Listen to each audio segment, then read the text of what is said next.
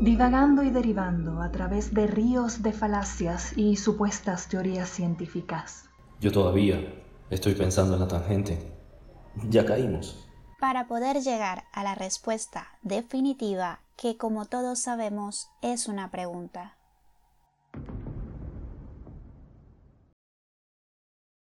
Buenos días, tardes y noches. Bienvenidos a nuestro espacio. Hola, ¿qué tal a todos? Laura por aquí. Hola chicos, Giovanni. Bueno, llegamos hoy a este punto en el que venimos a hablar de algo que está muy en la boca de muchos, sobre todo a nivel de tecnología. Esto tiene que ver con, lo que es inteligencia artificial y eh, como nosotros nos propusimos como título, sería esta inteligencia artificial una verdadera inteligencia. A ver, ya con la pregunta que tú haces de si es una inteligencia verdadera, es una inteligencia, pero no es como la de los humanos, o sea, ya eso ya está visto, o sea, es de cajón, por decirlo de algún modo. Y ahora, de que sea artificial, a mí lo que, ya que me adelanto un poco, a mí lo que me da la impresión es que ya el propio hecho de que sea creada no la hace una verdadera inteligencia. Depende del concepto de inteligencia que utilicemos, ¿no? Porque mm, si nos remitimos a lo que sería la definición de inteligencia, esta nos dice que es la facultad de la mente que permite aprender, entender, razonar, tomar decisiones y formarse una idea determinada de la realidad.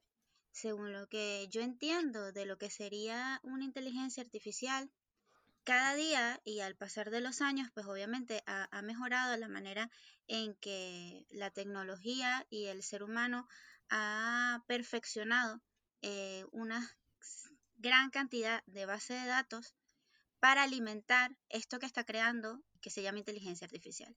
Y justamente lo que busca eh, el creador, en este caso de la inteligencia artificial, es que pueda entender, que pueda razonar, que a partir de una serie de patrones y de datos acumulados pueda tomar decisiones según diferentes problemas que le son planteados y además que tenga la capacidad de ir aprendiendo de todos esos conocimientos que se van almacenando. Entonces, ¿de qué es una inteligencia? Es una inteligencia. Ahora, le ponemos ese otro acompañante que es el artificial, y es el que a mí me hace pensar que simplemente está ahí para decir que no es una inteligencia humana. Le falta como algo orgánico, ¿no? Yo para completar un poco lo que estaban mencionando, eh, debo decir que la inteligencia artificial es una rama que proviene de la robótica. La robótica es a su vez una rama que proviene de la física. Y bueno, eh, dentro de la robótica obviamente tiene sentido la inteligencia artificial porque es la que justamente provee este agente que va a hacer todo lo que dice Laura, que es, bueno, yo voy a aprender, yo voy a eh, hacer cosas, yo voy a poder entender el entorno, ¿sí? Que es básicamente lo que, lo que cualquiera de nosotros hemos visto en algún robot que parezca inteligente, ¿cierto? Sí, pero a mí lo que me pasa es verdad que está ese, esa parte orgánica, ¿no? Que los humanos tenemos y en teoría las máquinas no lo tienen.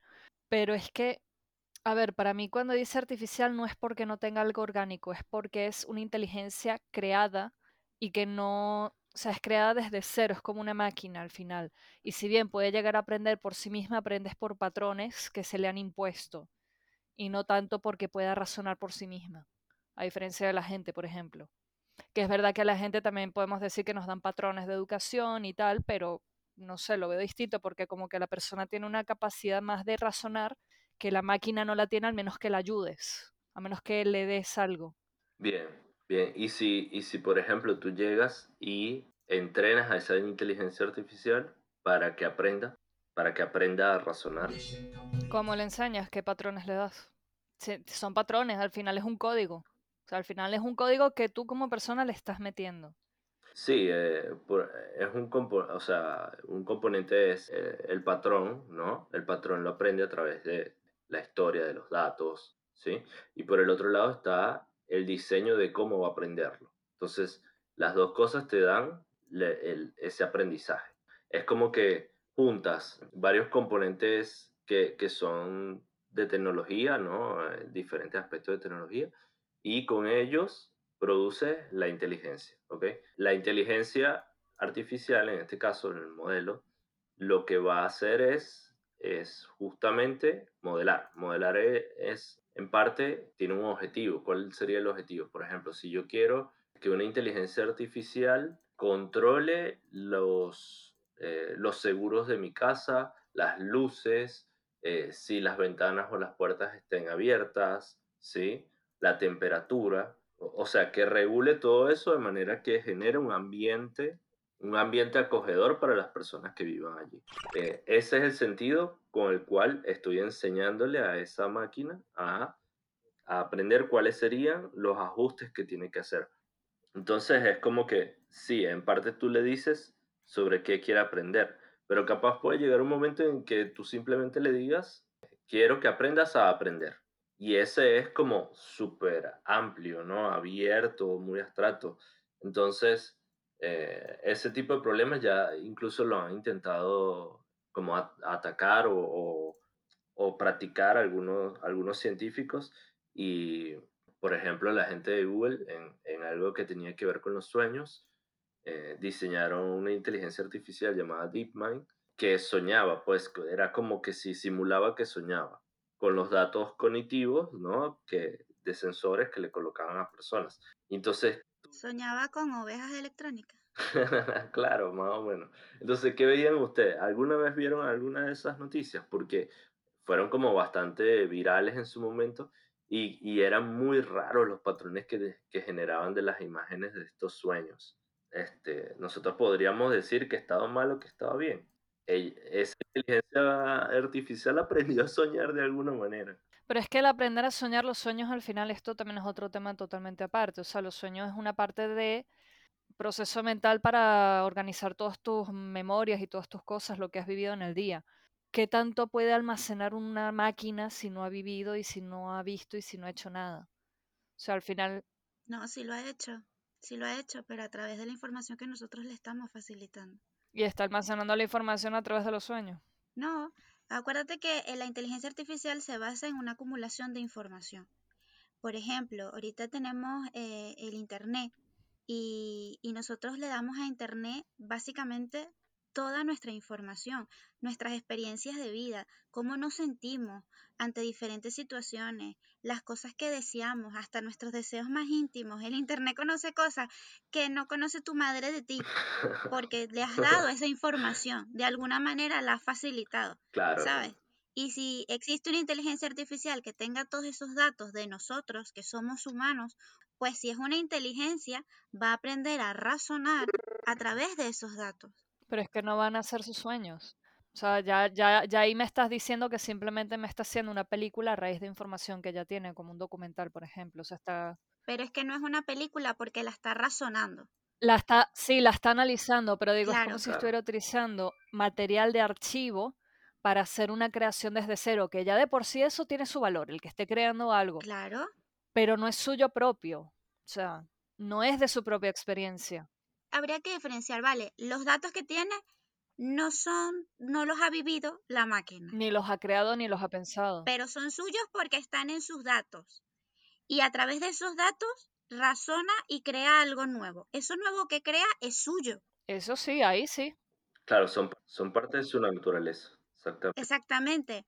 Entonces, lo que produce es suyo. Eso, eso que produce a través de datos que nosotros le facilitamos, lo hace más real, menos real, porque digo yo, al final del día, aunque sea una información prestada, entre comillas, es una percepción del mundo. Y no es una percepción individual, porque no tiene solamente mis datos, tiene los datos de miles de millones de personas. Y tiene una percepción del mundo mucho más amplia que lo que tiene un solo ser humano.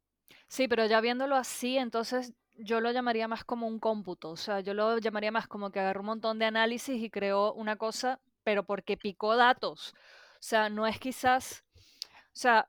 ¿Tú no picas datos en tu día a día? Sí, pero desde una perspectiva distinta, porque yo no solamente soy el razonamiento lógico, yo también tengo un razonamiento emocional.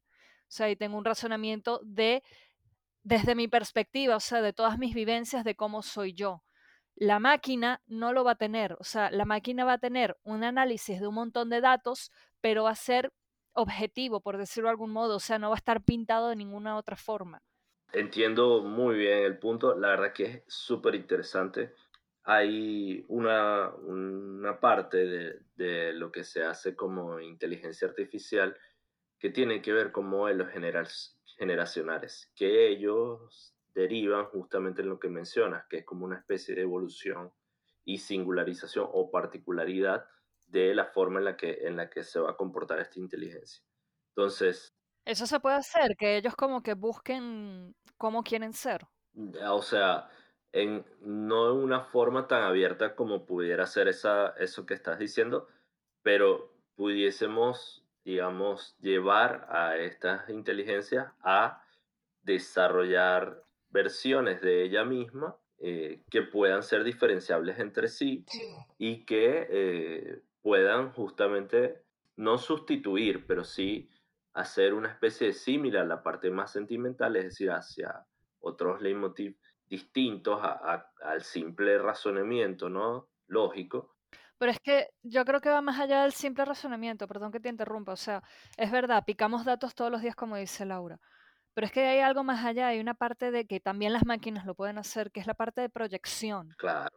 Pero, ¿qué pasa con la proyección emotiva, no sé cómo decirlo, de, de, que va a venir un evento y yo me emociono o yo me siento mal o lo que fuera. Eso las máquinas lo pueden imitar por la inteligencia artificial, más no necesariamente uno puede decir lo está sintiendo de verdad. O sea, un hombre bicentenario yo no lo veo realista, por ejemplo. Me encanta el hombre bicentenario. Spielberg te diría que sí lo puede sentir. A ver. Claro, Spielberg sí, pero Hawking no. Y llega un momento en que Hawking dicen, cuidado con la inteligencia artificial. Por eso, es que aquí, por eso me arriesgo aquí a hacer la pregunta de Blade Runner. Va a llegar un punto en el que vamos a poder diferenciar el humano de la máquina, mm. el humano del androide. O sea, lo vamos a llenar. Se está buscando que no.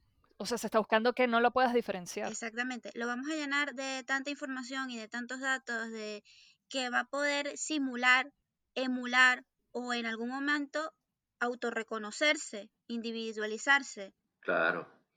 O sea, y, o sea, es como que limitarnos a responder que no en este momento estaríamos alejándonos un poco de justamente las posibilidades que pudiesen haber en el futuro para eh, modelar eso. Modelar es una palabra que se utiliza mucho en este campo porque es la que nos ayuda a eh, resolver un problema. ¿ok? Primero que vamos a llevarlo a lo simple. Entonces, eh, una inteligencia artificial se hace con el fin de resolver un problema, pero después uno es ambicioso y quiere que resuelva más de un problema. Entonces empieza a aprender a resolver varios problemas al mismo tiempo.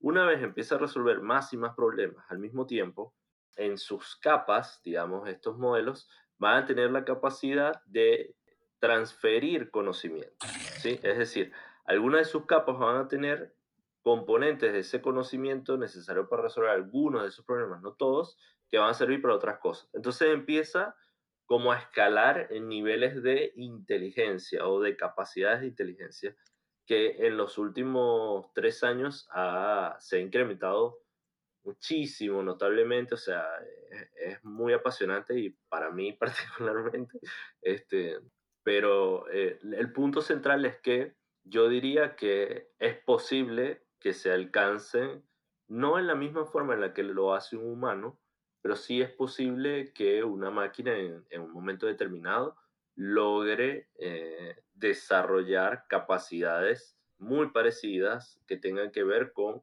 cómo se comporta individualmente. Para mí es posible, posible llegar a ello porque el humano está muy centrado, o sea, la sociedad, el ser humano ahora mismo está muy centrado en desarrollar eso. Es como casi natural que, vayamos hacia en esa dirección. O sea, yo entiendo y me parece plausible que podamos llegar a ello. Yo entiendo, por ejemplo, que lo estés creando porque para eso es la tecnología, para resolver problemas y hacernos la vida más fácil a las personas. Pero, ¿por qué llegar al punto de Blade Runner? ¿Por qué llegar al punto de llegar posiblemente a crear algo que no se pueda diferenciar de nosotros? Aquí son un poco racista, pero ¿cuál es el punto de llegar a eso? ¿Por qué se quiere llegar a eso? Robo racista. en parte yo lo justificaría eh, por la ambición humana, ¿vale? Luego, este, De ser Dios. tenemos una necesidad, sí, exactamente, de adquirir conocimientos y de, de llegar a ser, sí, o sea, la, la palabra sería ser dioses, pero es el hecho de poder crear algo tan perfecto como el ser humano.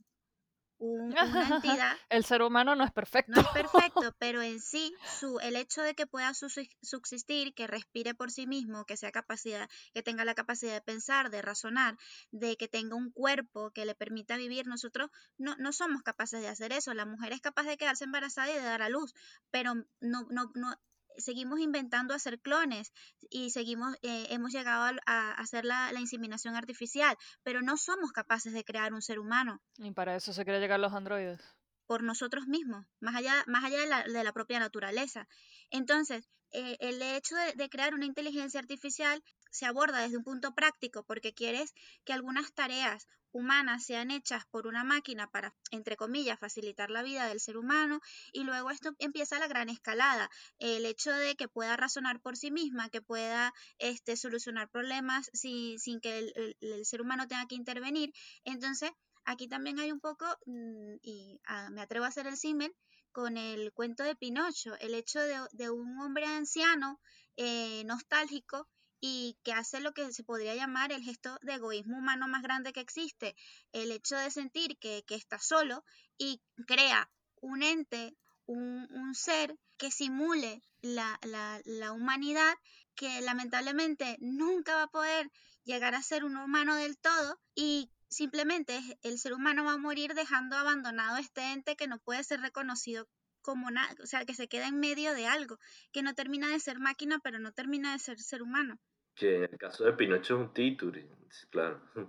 Claro, por, e- por eso el símil, porque Pinocho va a seguir viviendo. Pinocho se, bueno, en la historia de Pinocho al final tenemos el, el suceso mágico de que se convierte en un niño, pero mm, este niño no es un niño de verdad, este niño empieza siendo un títere, un títere de madera.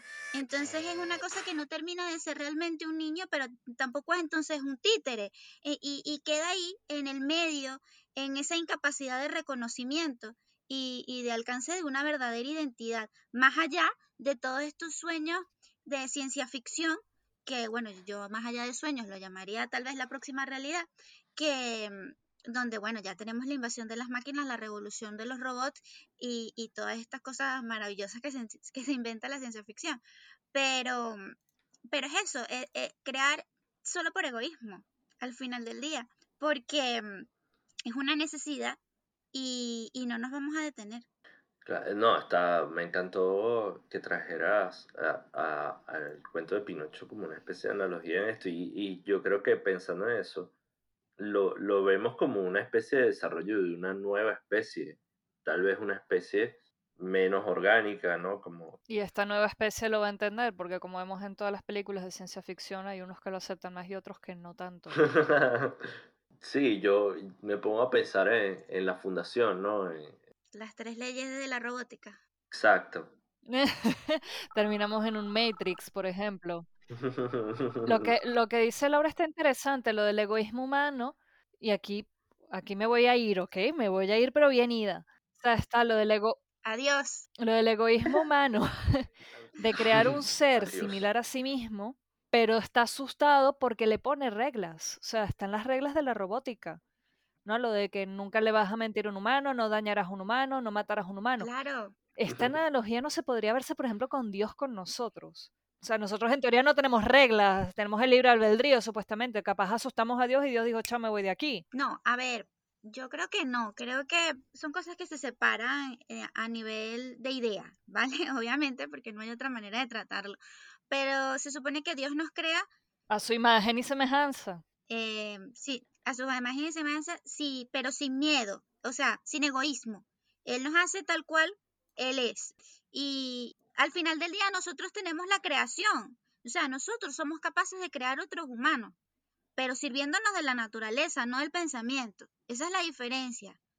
Oh, eso, eso está muy interesante. Claro, y nosotros capaz podamos ah, eh, ofrecer alguna creación a través del pensamiento por esta vía. Y creo que eso es más relacionado con lo que... Pero cada vez nos estamos metiendo, no, pero cada vez nos estamos metiendo más en la naturaleza, que esto es otro tema. Si es verdad que por naturaleza, porque la mujer se queda embarazada, creas un ser nuevo, pero ahorita con la genética te estás metiendo también con eso de la naturaleza. Claro, porque tenemos una ambición que nos mueve por dentro.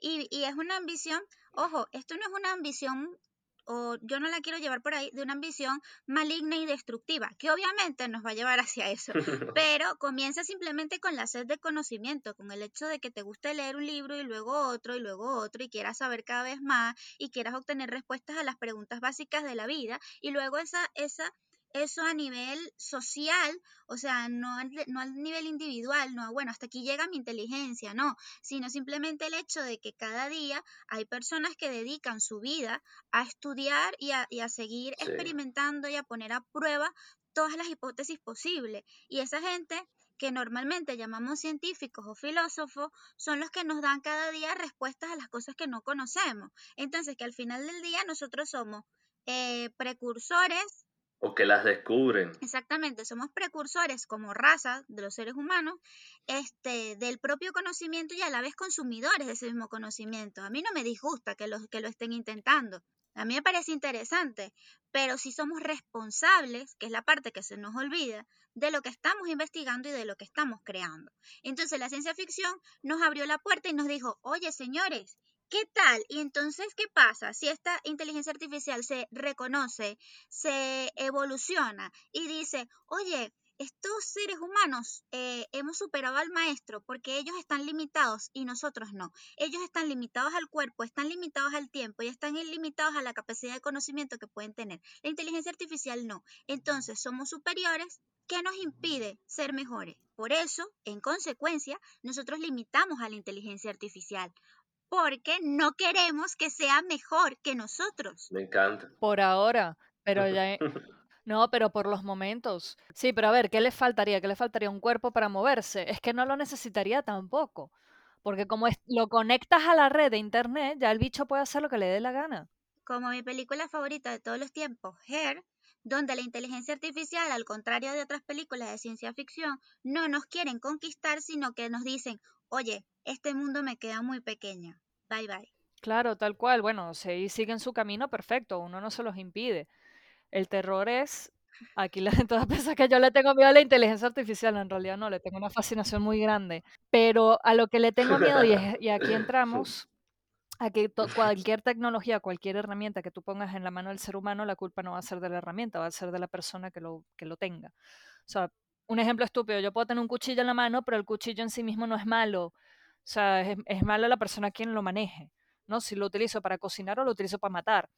Entonces, como la inteligencia artificial va de yo le doy unos parámetros al programa o lo que fuera, le digo aprende por ti mismo o no, o yo le voy enseñando y aprendemos los dos juntos en conjunto, ¿quién quita que en algún momento esa inteligencia artificial tenga, se amolde a una cuestión que al final nos termine haciendo daños a todos? O sea, a la humanidad. No estoy hablando de que sea de que sea un Matrix, pero puede pasar. O sea, voy a dar un ejemplo muy estúpido. Perdón. La entrevista que le hicieron a este robot Sofía. Que ya Sofía tiene un cuerpo. No sé qué tanta movilidad tiene, pero lo tiene. ¿okay? Sabe que tiene su cuerpo, sabe que es una inteligencia artificial y en muchas de las entrevistas que le hacen es yo voy a ser la mejor de todas. Yo voy a hacer lo que sea para conseguir un trabajo y ser la mejor que todas. Uno lo puede ver, ay, qué inocente, qué bonito, habla como una persona ambiciosa. Pero es que no sabes. No, no tienes idea. Así como una persona común no sabes lo que hay en su cabeza, con una inteligencia artificial no necesariamente la tienes por qué saber. O sea, esta conversación es impresionantemente apasionante para mí. No, no tengo ni que decirlo. Eh, hay dos cosas importantes de lo que están diciendo. Una es la temporalidad. En el tiempo vamos a llegar a alcanzar ciertas cosas sin duda con lo que se va construyendo actualmente. ¿sí? Y la otra es el sesgo. El sesgo es justamente a través de lo cual le, transferimos, ¿no? En el proceso de, construcción de estas inteligencias artificiales, esas limitaciones o esas orientaciones hacia donde va a ir a aprender o hacia donde eh, no va a poder eh, tener forma de, de, aprender esa inteligencia. Entonces, estas dos cosas van a estar eh, jugando mucho, ¿ok? Con el tiempo y eso lo vamos a ver en el futuro, vamos a ver inteligencias artificiales que tomen decisiones morales, ese es uno de, de, las, de las mayores discusiones actualmente, y la otra tiene que ver con eh, algo que decía Vania de los parámetros. Para que tengan una idea, una inteligencia artificial actual, para ser entrenada, fácilmente puede, puede necesitar millones de parámetros. Cuando digo millones de parámetros, ya ahí te estoy diciendo que de la entrada, el input de eso, es una cosa gigante, ¿sí? Y esa cosa gigante quiere decir que si yo puedo tener un ancho de banda tan grande de entrada y procesar cosas y darte una respuesta bastante precisa, eh, ¿a qué se parece eso? A un infinito. No solamente un infinito, sino cómo nos comportamos nosotros con nuestro entorno, con, con lo que interactuamos, con millones de, de receptores, ¿cierto? Receptores sensitivos, ¿sí? Bueno, es, eh, en este caso yo lo quiero llevar a, ese símil, ¿sí? A que una inteligencia artificial actual, eh, específicamente estoy hablando de una red neuronal, puede recibir millones de parámetros, procesarlos y en el proceso de procesarlos, valga la redundancia, emitir no solamente conocimiento, sino decisión, ¿ok? O sea, y el conocimiento lo difiero de la decisión porque el conocimiento puede ser transferible. Y cuando digo que puede ser transferible, literalmente puede ser transferible técnicamente. Entonces, en ese aspecto, eh, lo que quiero decir es que una de las preguntas que tú decías es que si se puede generar el conocimiento, se puede transferir, sí, lo puede generar y lo puede transferir. Y también puede simular eh, las capacidades de interacción con el entorno, con lo cual tiene una interfaz o puede tener una interfaz con, con su entorno, con su realidad para mí eh, es una verdadera inteligencia, sí, sigo manteniéndolo, sigo sosteniéndolo y cada vez va a ser más inteligente, va a ser más capaz de producir esa inteligencia. Sí, eso sí. Bueno, a ver, yo aquí planteo, y con lo que mencionaba Vania, y bueno, que luego César completa un poco sobre la capacidad de esta inteligencia artificial en la decisión, en este caso moral, la relación con la, la maldad o para qué sirve un instrumento en relación con el cuchillo. Aquí hay que partir de una base muy obvia, que es que la inteligencia artificial es creada por el ser humano. No hay más maldad en el mundo. El verdadero horror que existe en el mundo, las cosas más espantosas que ocurren actualmente, hoy en día, en este minuto que estamos grabando este podcast, las comete el ser humano. Las cosas más feas no están en la imaginación de una máquina, están en la imaginación del ser humano y en lo que el ser humano es capaz de llegar a ser. En consecuencia, cualquier cosa que crea el ser humano, una máquina u otro ser humano, va a estar condicionado de alguna manera por ese comportamiento. Influenciado, sí, sí, sin duda. Sí.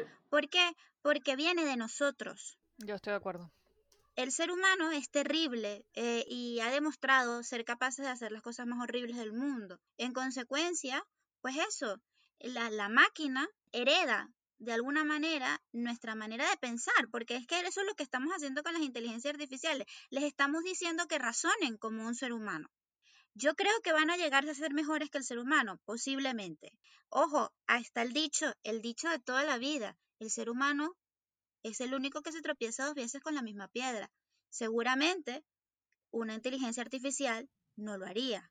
Claro, porque es una, o sea, es como cualquier máquina, como cualquier computadora. Si tú le dices esto es un error, lo va a aprender a la primera y va a saber que no lo va a hacer.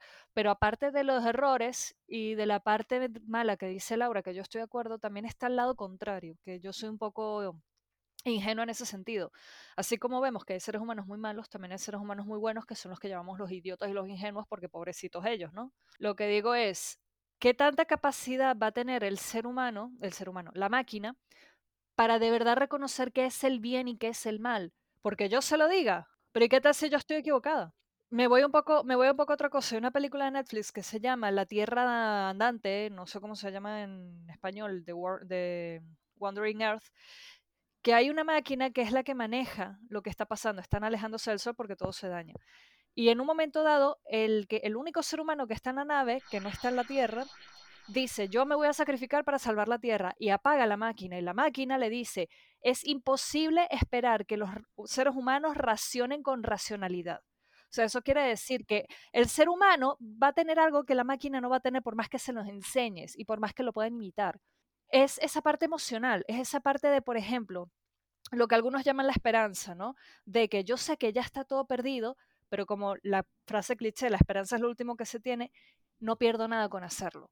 Y ahí es donde nacen los grandes héroes de las películas que se, que se inflaman a sí mismos y salvan a todo el planeta. O sea, y la máquina misma dijo, no puede ser que no pueda razonar, que no se esté dando cuenta que esto ya no se puede hacer. Y el humano dice, a la mierda, no se puede hacer.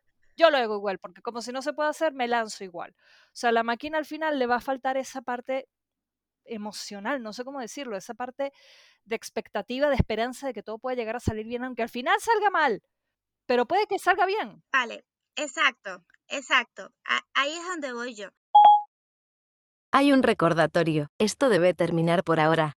Vale, vale, vale. Mejor no te llevamos la contraria. Lo continuamos la próxima semana. Y por favor, sigan escuchando Cayendo por la Tangente.